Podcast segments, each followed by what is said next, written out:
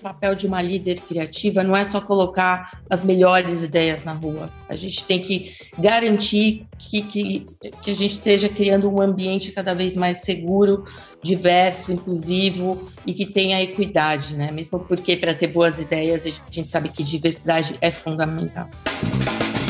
Este é o programa Mid Marketing do UOL. Toda semana, uma nova entrevista sobre comunicação, propaganda, carreira e negócios.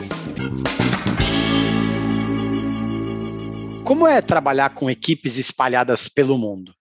E com mais gente inserida no mundo digital, o metaverso vai se tornar uma realidade de forma mais rápida? Eu sou Renato Pesotti e nessa semana a gente recebe a Luciana Aguiara, que é diretora executiva de criação da Media Monks. Tudo bem, Luciana? A gente agradece muito a sua presença. Tudo bom, Renato? Prazer enorme estar aqui, uma honra e muito animada em começar a nossa entrevista. Beleza, obrigado. A Media Monks é uma empresa que tem um formato um pouco diferente, né? A gente acho que nem consegue chamar de agência. Explica para a gente a sua função nesse modelo e com quais anunciantes vocês trabalham.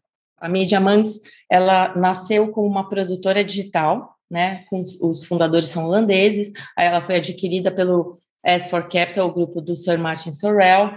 E, e a Media Monks agora, ela foi assim, a gente tem o trabalho de agência, mas a gente vai além, a gente é mais do que isso, né? A gente é meio que uma comunidade de especialistas em digital embaixo do mesmo guarda-chuva. Então, a gente tem 7 mil pessoas pelo mundo, tá? Com diferentes especializações, espalhadas em mais ou menos, acho que umas 50, uns 57 hubs diferentes, em 33 países. E como que a gente trabalha? É, um, é, é, bem diferente mesmo, tá? Então, a gente fala que trabalha pelo modelo de API. O que, que significa isso, né? A gente tem algumas, alguns modelos de trabalho e conforme o problema que a gente precisa resolver, o projeto, a demanda, o cliente, a gente monta equipes de acordo com as necessidades uh, que a gente da, dos nossos clientes, tá? A gente se divide basicamente em quatro pilares, tá? O pilar de dados, mídia, criação e tecnologia. Por exemplo, uh, qual o meu papel dentro desse conglomerado, né? Eu sou a diretora executiva de criação, então eu cuido de toda essa parte de criação. O que, que a gente tem embaixo desse guarda-chuva de criação, né? Quando fala de criação, a gente pensa em criação numa agência de, de publicidade tradicional, onde você tem ali o diretor de criação, as duplas e, e toda a parte né, de produção que fica em volta.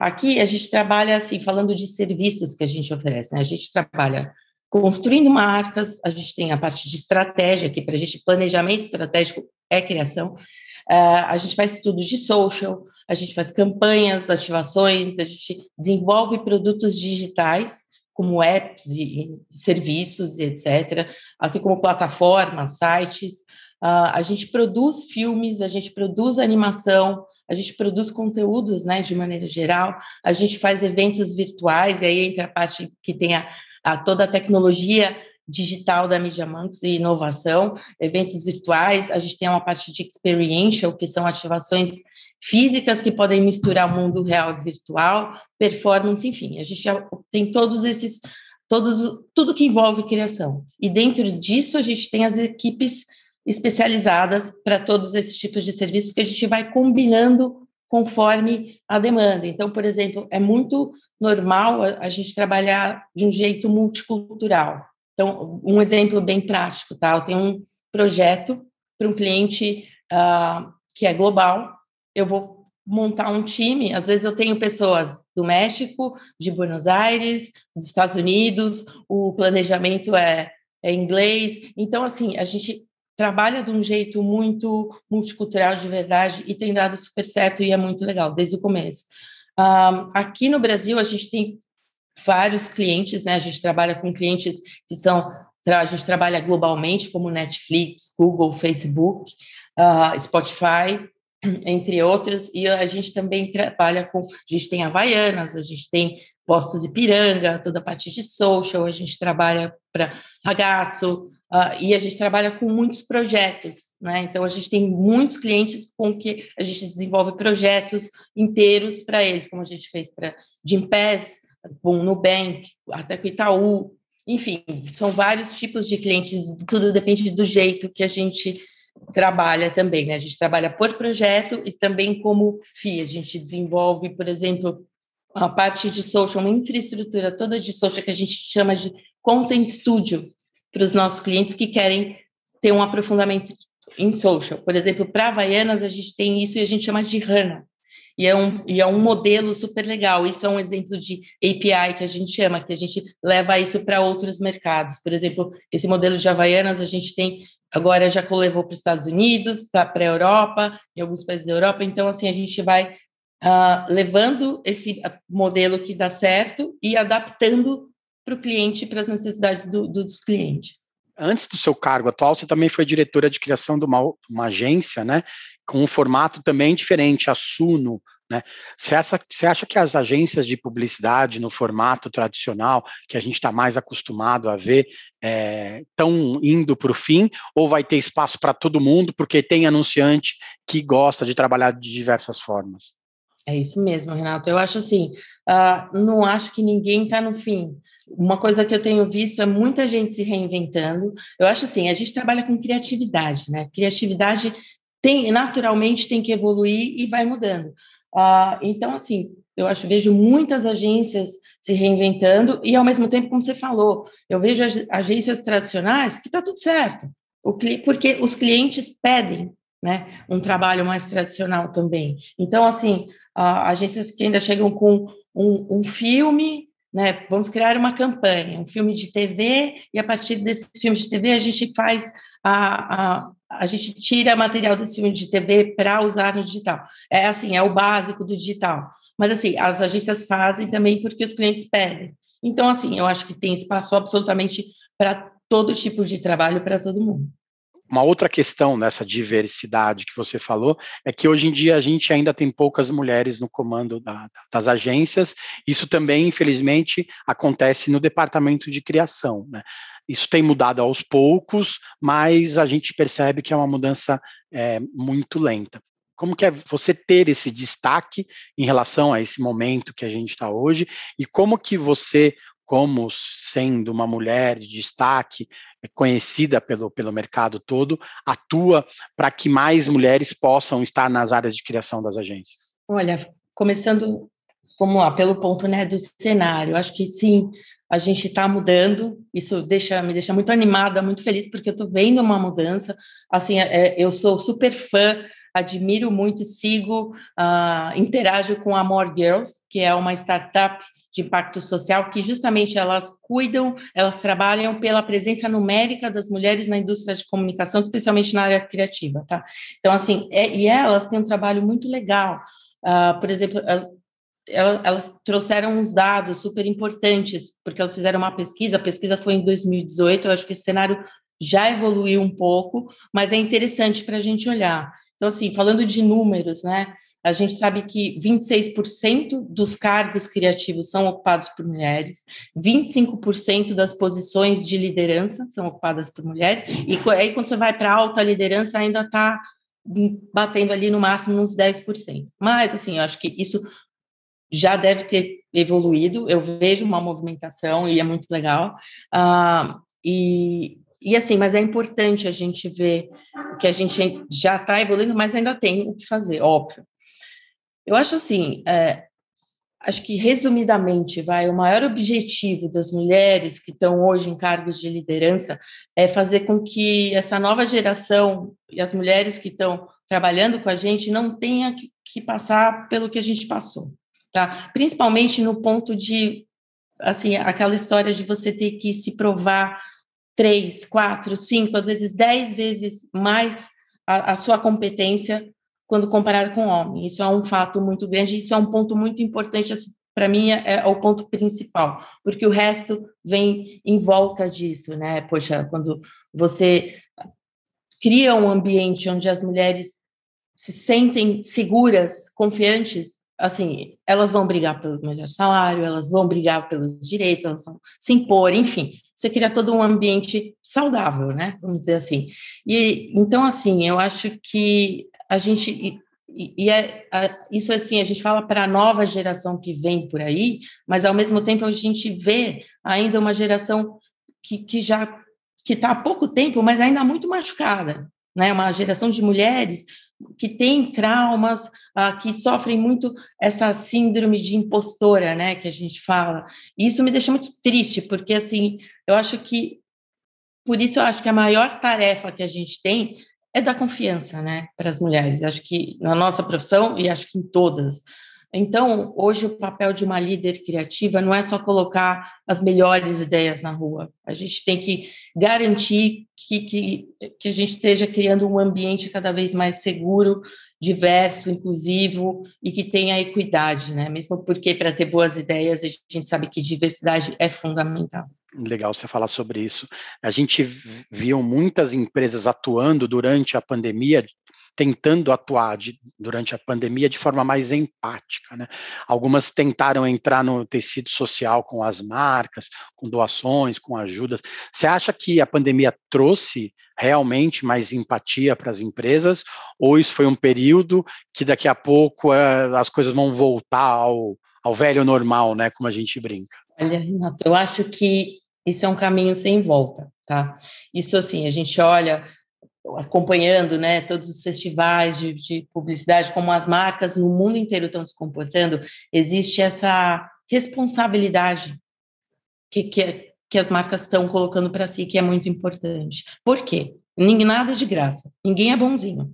O ponto é, os consumidores que estão vindo aí exigem, eles querem saber de onde veio, como foi feito, para onde vai, o que, qual o impacto, se tem diversidade, como foi produzido, eles querem saber tudo e eles escolhem muito bem as marcas que eles, que eles consomem. Então, essa mudança, assim, que, que foi com certeza acelerada pela pandemia, eu acho que não tem mais volta. As empresas começaram, elas é, tem que ser, porque tem que ser um compromisso, né? Tem que ter comprometimento. Uma empresa não pode fazer uma ativação, ganhar os holofotes e depois não fazer de novo, porque ela vai ser cobrada os consumidores vão cobrar.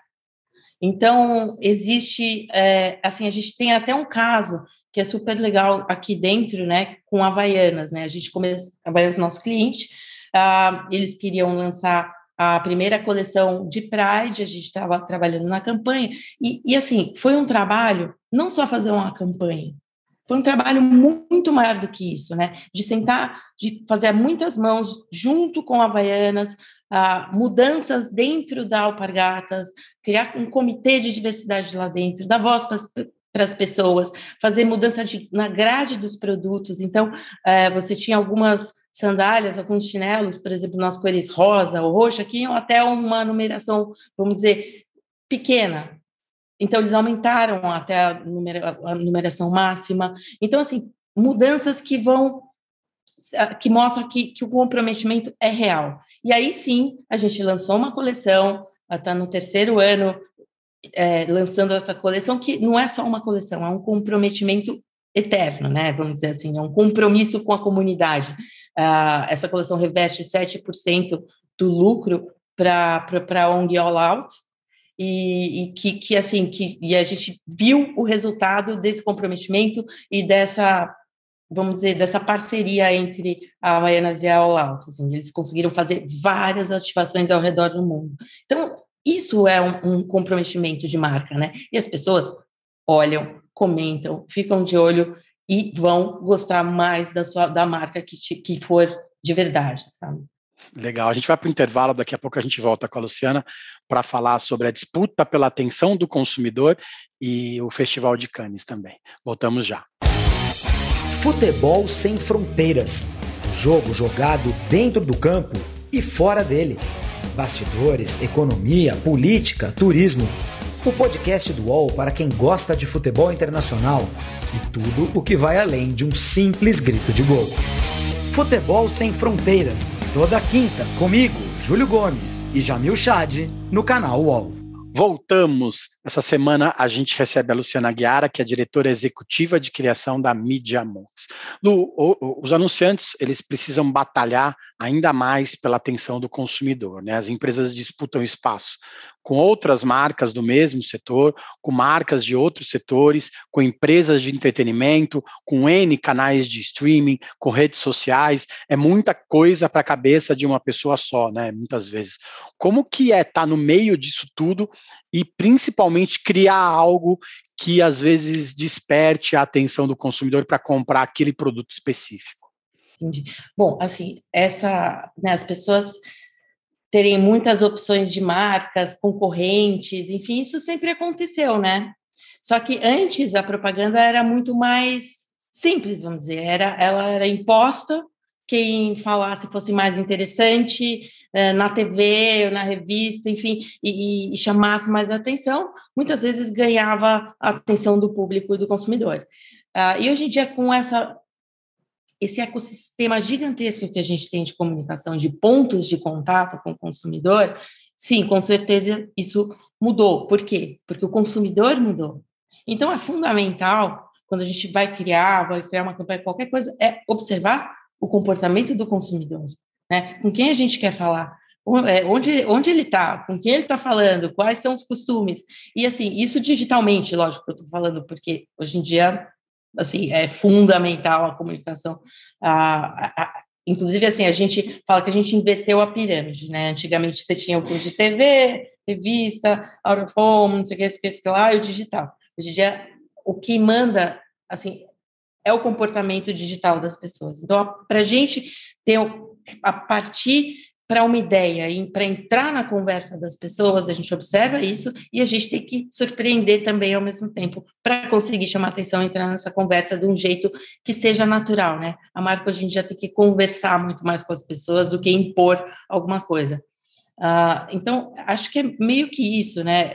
É mais difícil, a gente tem mais pontos de contato, mas eu acho assim, quando você tem um conceito muito bem, uma marca tem um conceito muito bem definido, criativo, que se destaca das outras marcas, isso já é um grande passo, porque a partir disso você pode criar para essa marca, sem ela perder a identidade dela, vários tipos e, e, e, e vamos dizer assim, peças criativas diferentes que vão falar com os consumidores em lugares diferentes, sem que essa marca perca a essência dela né? Porque também assim, você não pode só, ah, tá bom, vou fazer uma campanha com influenciadores e vão falar da minha marca, mas tá, eu tô falando ali, muitas vezes a pessoa tá pelo influenciador e não pela marca, e vai esquecer no dia seguinte qual é a marca.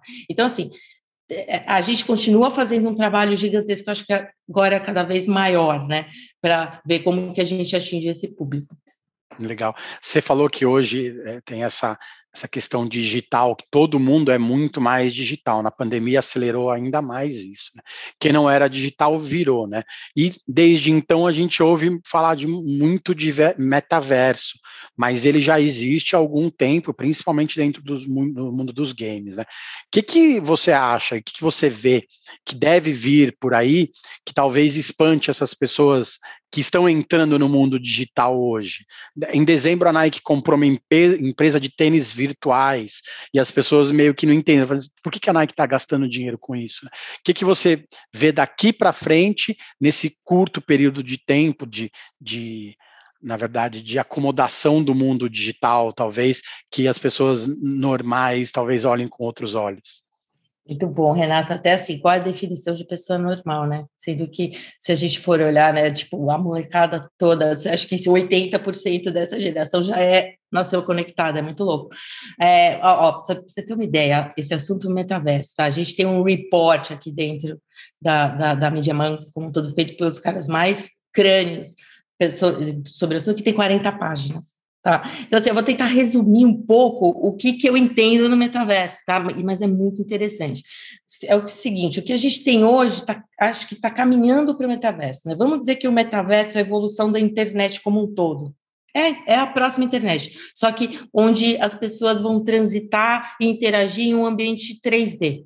Tá? Então, hoje tem um mundo de coisas já acontecendo dentro de games, plataformas digitais, experiências em realidade aumentada, porque se for ver realidade aumentada, VR, tudo isso também faz parte do metaverso, NFT e assim por diante. Mas o metaverso vai ser real a partir do momento que as pessoas consigam andar livremente em todos os mundos. Então, usando uma única persona e levando os seus assets, que a gente chama, né, por exemplo, skins, produtos que eles compram, ah, uh, e, e, o dinheiro para todo, todo lugar.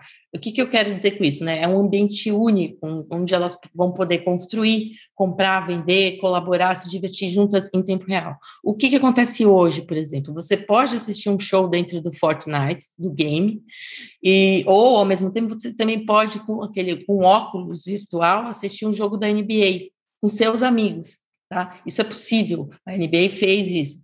Ah, mas você ainda não consegue, por exemplo, sair de um lugar, atravessar uma rua e entrar no outro. Basicamente, o metaverso mesmo vai acontecer quando a gente conseguir fazer isso. Mas, assim, tem muita coisa muito legal já acontecendo. Por exemplo, você falou do exemplo da Nike, né? Ah, a gente, é, tem, por exemplo, tem o exemplo do L Bank, é uma instituição financeira americana que, que tem uma, uma, né, eles são uma instituição financeira, então é um app, né, é um banco é, digital, mas eles têm dentro do, do game Animal Crossing uma, uma agência, e eles dão dicas de investimento em criptomoedas dentro do jogo para quem está jogando. Então, assim, ó, já, ó, assim, uma loucura, né? Ah, também a gente pode ter ações, tem ações já com propósito, acontecendo. Por exemplo, né, uh, tem um, um, projeto que chama Uncensored Library, que é do Reporters Without Borders, que é eles fizeram uma biblioteca dentro do Minecraft, onde você consegue acessar todas as matérias, livros, reportagens de qualquer lugar do mundo. Para quê? Para bular a censura que existe em vários países. Então, também muito interessante. É, acho que outro exemplo do que está acontecendo, assim, também é, tem a gente aqui dentro da agência tem um dos nossos maiores experts em game e tecnologia, fez uma reunião com um cliente dentro de um jogo que chama Red uh, Dead Redemption. Esse eu não entrei.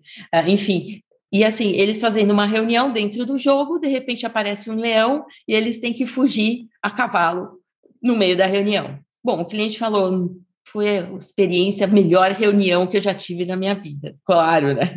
Então, assim, está acontecendo já muita coisa, toda a parte de NFTs, né? Então, quando a gente olha as marcas de luxo, principalmente, já estão investindo pesado em NFT, uh, ah, e, enfim, e tem todo um ecossistema em volta, porque NFT, para entender de NFT, você tem que entender de blockchain, você tem que ter um modelo de negócio para entrar de verdade dentro do, do, desse metaverso.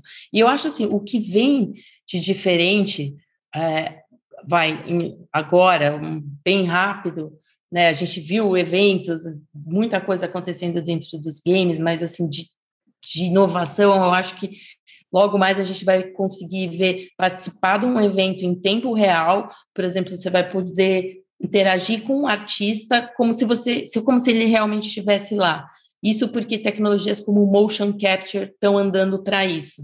Então, acho que é, esse é, talvez seja a próxima coisa de inovação dentro desse mundo de inovação, né? Que tem coisa que a gente nem sabe, é muita coisa é, que vem por aí. Talvez seja isso, tá? Mas isso assim é um é um é um palpite meu. Então acho que o metaverso está aí na porta e e é muito, muito legal, né? Quem é normal agora, quem tá ou quem não tá. Aproveitando nisso, eu queria falar sobre é, o Festival de Cannes, né? Você vai ser presidente do júri de Digital Craft no, no Festival de Cannes desse ano, né? É, queria que você falasse quais são os aspectos específicos dessa categoria, porque quando a gente pensa em digital, você pensa em digital, mas não no craft, né? Na maneira, na forma de se fazer. E com tudo isso que você falou, a gente está falando exatamente desse craft, né, de, da forma de se fazer coisas legais também dentro do digital, para que elas pareçam cada vez mais é, com o que a gente vive aqui fora, né? Sim, assim, para contar um pouco, até explicar, né, que deve estar tá ouvindo o que, o que é Digital Craft. É, eu participei do primeiro júri de Digital Craft, que foi em 2016, se não me engano, uh, e também no ano passado. Então, assim, antes disso eu já tinha ido como jurada no Festival de Cannes, uh, na categoria de cyber, que hoje em dia também ela foi eliminada, porque digital está em tudo. Uh, então, assim, é uma categoria que eu acho uma das mais interessantes do festival, lógico, não por quase ter fundado, por ser presidente esse ano, mas porque realmente ela é, acho que de onde saem as coisas mais inovadoras. Então, como é que funciona? O Digital Craft, ele premia a arte da tecnologia. O que, que significa isso, né? É tudo que usa a tecnologia como ferramenta. Então, assim, é o equilíbrio entre a ideia, o craft na execução e o propósito. Propósito, quando a gente fala pertinência, enfim, propósito da marca, é tudo esse caminho que a gente está falando que o mundo está indo, tá? Mas nem sempre precisa ser sobre causa. Diversão também é um propósito muito legal. Ah, então, assim, ah, isso inclui realidade aumentada, realidade virtual, inteligência virtual, machine learning, enfim, são todas essas, essas tecnologias que, que vêm formatadas em plataformas, em apps, em vídeos, assim, a gente olha muito para vídeo, para a qualidade de execução do vídeo, da animação, do, do som, uh, enfim, tem, é toda essa parte, a gente olha muito para essa parte técnica de produção, que é muito interessante, tá? E, e, por ter essas características, como você mesmo falou, Renato, é, é a categoria de onde acabam saindo os trabalhos mais visionários, do ponto de vista digital. Realmente, por exemplo, no ano passado, o Grand Prix foi o projeto Astronomical, que é um show do que foi show do Travis Scott dentro do Fortnite, que foi realmente um divisor de água sobre eventos dentro de games. A gente viu muitos eventos virtuais dentro de games acontecendo, mas nada com grau de interação, com a perfeição de gráficos, né, de, de com a beleza estética uh, e, e, o tamanho, 13 milhões de pessoas assistindo ao vivo. Então, assim, é uma combinação. Você olha para isso e fala, não tem nada nem perto do que foi esse projeto. Ah, então, assim, eu acho que eu estou bem animada, porque o cenário está evoluindo e muito rápido. Então, acho que esse ano a gente vai ver muitas ideias que envolvem NFTs, porque isso tá uma, é uma uma tendência global, a gente está vendo muita coisa acontecer, e lógico, muitas experiências imersivas, né, que, que, que é isso que a gente está falando, né, que é, o, é esse caminho para o metaverso. A gente sabe que as marcas elas cometem erros, mesmo porque as marcas são comandadas por pessoas, né? É, a gente vê hoje em dia uma, uma onda de cancelamentos muito grandes, né? Muito grande na internet, né? Uma marca dá uma, uma derrapadinha, o pessoal já vem cancelando marca, falando mal. Você não acha que a gente está julgando demais todo mundo? A gente está num momento meio tenso para julgar o tempo todo todo mundo? Nossa, sim, Renato. Assim, a gente está vivendo mundialmente, né? É uma época de polarização. Né? Então, assim, tem esse, esse, todo esse movimento de cancelamento, enfim. Quando a gente está falando de marcas, assim, quando uma marca, né, ela tem um acordo, ela contrata pessoas, são pessoas, são influenciadores. A gente sabe que pode acontecer alguma coisa, existe um risco, sempre existe. E a gente vê que quando a gente não vê tanto assim, mas quando acontece alguma coisa, a marca quebra, né, o contrato, retira a, a, o patrocínio, enfim, não tem muito como prever esse tipo de coisa.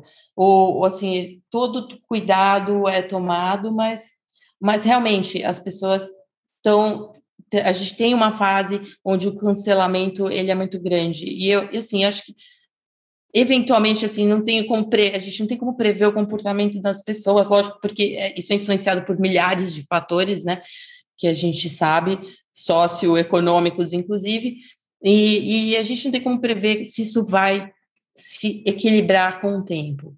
Espero que sim, né? Mas assim, isso é, acho que tem um grande boom das redes sociais também uh, atrelado a isso, né? Todo mundo tem um poder nas mãos, o que é muito bom, e também tem um lado que não é tão bom assim. É, tem muita gente com muita opinião, né?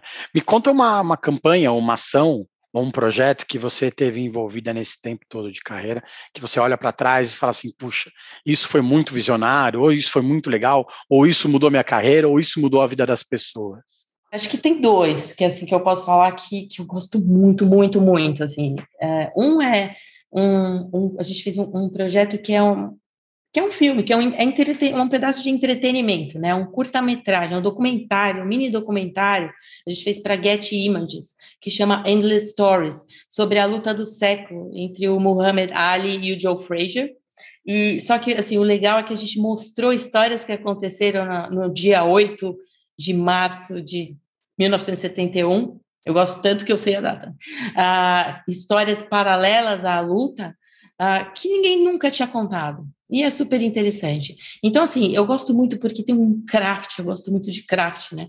Na execução dessa ideia. Ela tem um jeito inovador de contar uma história e tem o, todo o craft na execução, que foi feito, assim, com, só com imagens realmente do Getty Images, então é uma edição, um trabalho de edição muito, muito especial. Eu adoro esse, e também tem um que mora no meu coração, até mora na, na minha na minha sala, porque é um livro, né? O resultado dele foi, entre outras coisas, um livro, que foi um projeto para HP, que chama Magic Words. É, tudo aconteceu pelo, assim, partindo do ponto que no Brasil a gente tem mais de 13 milhões de pessoas analfabetas, a, a gente pensou em quantas histórias não foram escritas, né, foram redigidas e quantas memórias a gente está perdendo. Então a gente resolveu ir atrás de histórias dessas pessoas pelo Brasil inteiro. Então a gente foi atrás de 80 pessoas colher histórias. Foi um trabalho lindo. Uh, e, e, cada uma dessas histórias foi gravada, né? Ela, ela, foi captada por comando de voz e era impressa na hora, em tempo real. Então a pessoa via na hora a história dela impressa. Isso tem um, um, truquezinho tecnológico, tem uma inovaçãozinha tecnológica nisso que foi conectar a, o microfone direto com a impressora, né? Passando por uma, um app de edição. A gente desenvolveu um app para isso. Então, assim, é um projeto lindo que virou livro, documentário, aplicativo, site, ativação ao vivo na, na Central do Brasil e até exposição. E, e eu amo porque é exatamente isso que você falou, né? Sobre dar, mudar a vida das pessoas, dar luz para pessoas incríveis que foram realmente esquecidas pelo mundo. E é legal que é uma, uma ação impressa, né, como você disse, está na, na sala de casa, mas se não fosse o digital, ela não conseguiria existir, né? Tem tudo a ver, na verdade, com o que você faz hoje. Exatamente. Legal, Luciana. Obrigado pelo tempo, foi ótimo. Muito bom a gente falar de, de, de equidade e, e, principalmente dessas mudanças urgentes que a gente está vendo no mundo, no mundo da comunicação. Legal demais. Adorei. Eu que agradeço muito estar aqui. Legal. Para quem está chegando agora, a gente tem mais de 120 episódios no YouTube, no Spotify e no Apple Podcasts. Tem muito conteúdo bacana, muita história inspiradora para quem quer saber mais sobre propaganda, sobre comunicação e sobre marketing. Toda segunda-feira a gente tem um programa novo para vocês. Valeu, gente. Obrigado. Semana que vem tem mais. Os podcasts do UOL estão disponíveis em todas as plataformas. Você pode ver uma lista com estes programas em wall.com.br/podcasts. Mid Marketing tem apresentação e reportagem de Renato Pesotti, captação de áudio de João Pedro Pinheiro, design de Débora Faleiros, direção de arte de Gisele Pungan e René Cardillo, coordenação de Armando Pereira e Juliana Carpanese. Os gerentes de conteúdo são Alexandre Jimenez e Antônio Morel, e a direção de conteúdo é de Murilo Garavella.